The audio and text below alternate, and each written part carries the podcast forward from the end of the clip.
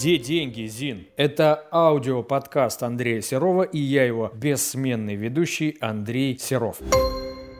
И в продолжении вчерашнего поста про разницу между отношением с чем-то и к чему-то, предлагаю посмотреть чуть шире денег, чтобы понять, как решать вопрос с ними.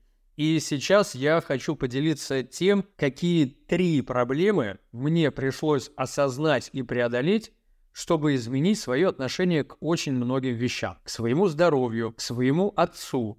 Это вообще отдельная история, я как-нибудь э, расскажу. Партнерство в бизнесе, к деньгам, да много к чему еще. Итак, проблема номер раз. Помню в детстве, но точно не помню от кого, я часто слышал фразу, что если не можешь изменить ситуацию, измени свое отношение к ней. Да и взрослые тоже часто любят это повторять. Слова эти, безусловно, золотые, вот реально.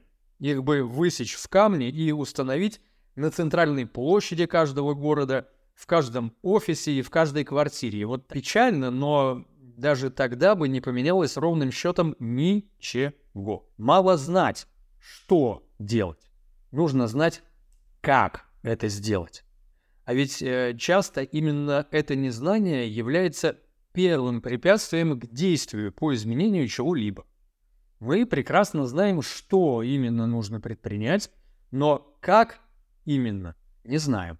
Поэтому не предпринимаем. Причем это знание «как» должно быть не просто теоретическим. Типа вот я в книжке прочитал, как починить компьютер, сварить борщ или сделать сальто назад, или заработать миллион.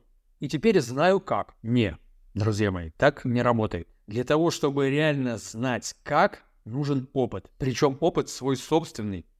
Только так мозг учится чему-либо. Нужно самому пройти весь путь от начала и до конца, и тогда можно с уверенностью говорить «я знаю как». Итак, первое препятствие, которое стояло передо мной в вопросе изменения своего отношения к деньгам, я знал, что делать, но не знал, как это сделать.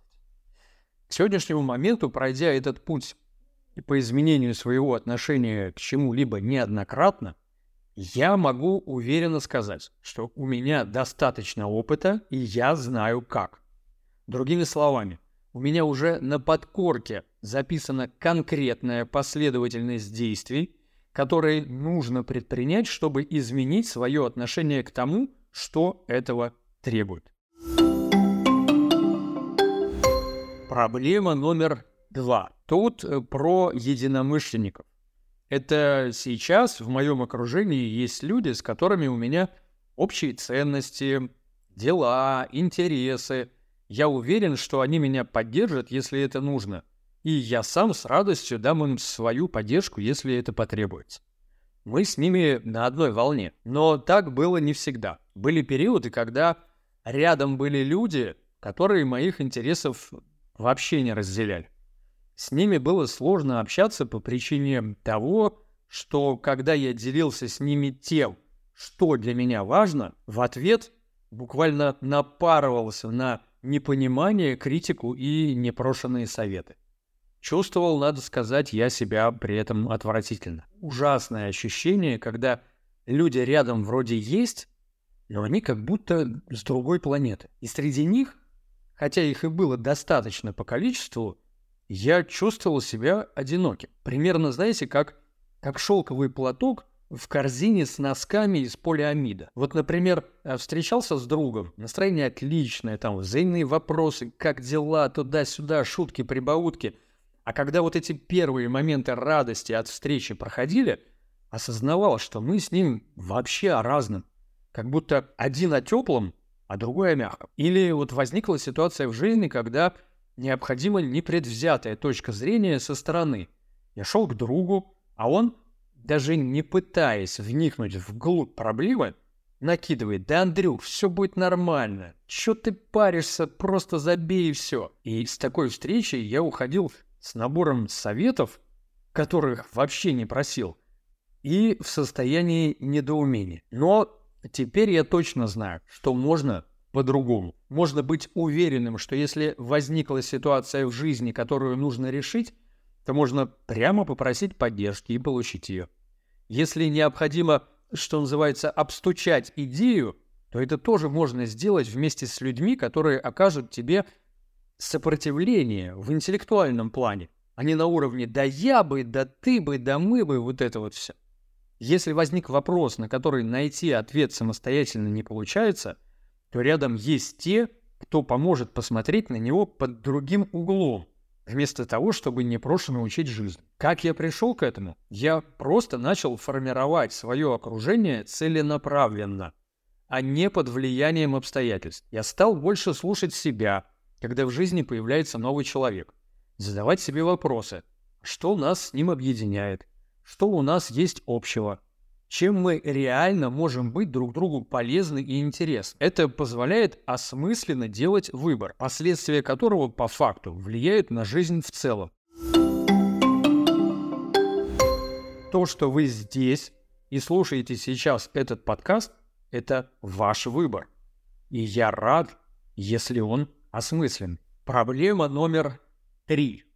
Вот эта фраза, знаете, как я решил, так и будет. Наивный, правда я э, решил больше не раздражаться на любимого человека. Или я решила относиться к себе с большей любовью и заботой. Или я решила больше не злиться на детей.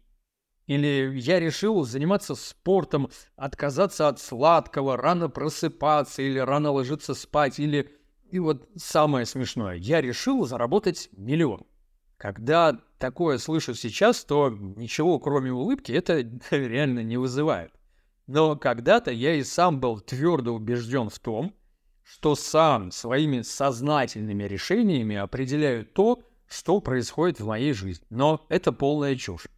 Сейчас поясню. За последние 20 с лишним лет наука сильно шагнула вперед. Сейчас есть технологии и аппаратура, которая позволяет заглянуть внутрь работающего мозга. За это время проведено огромное количество исследований, которые не оставляют сомнений в том, что работа нашего мышления происходит в нас не только неосознанно, но и непроизвольно. Вы только вдумайтесь в это.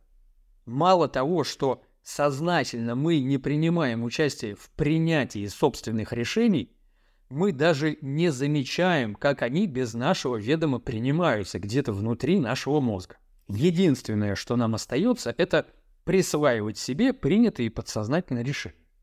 А если их результаты роняют тень на наше эго, то мы имеем тысячу и один способ оправдать любую свою глупость. К чему это я? А к тому, что моей проблемой номер три была, с одной стороны, такая слепая самонадеянность, а с другой — абсолютное незнание особенностей механики работы мозга. Но сейчас все по-другому. Кроме того, что я понимаю, как во мне принимаются решения, я еще могу и создавать такие условия, при которых моим мозгом, ну или подсознанием, тут как кому удобнее, будут приниматься решения, нужные мне. Ведь для того, чтобы изменить свое отношение к чему-либо, в частности к деньгам, нужно, чтобы именно мозг принял это решение. Простого вот этого сознательного «я так решил» недостаточно. А пока нашим отношением к деньгам и с деньгами управляют деструктивные убеждения, то рассчитывать, честно говоря, особо не на что.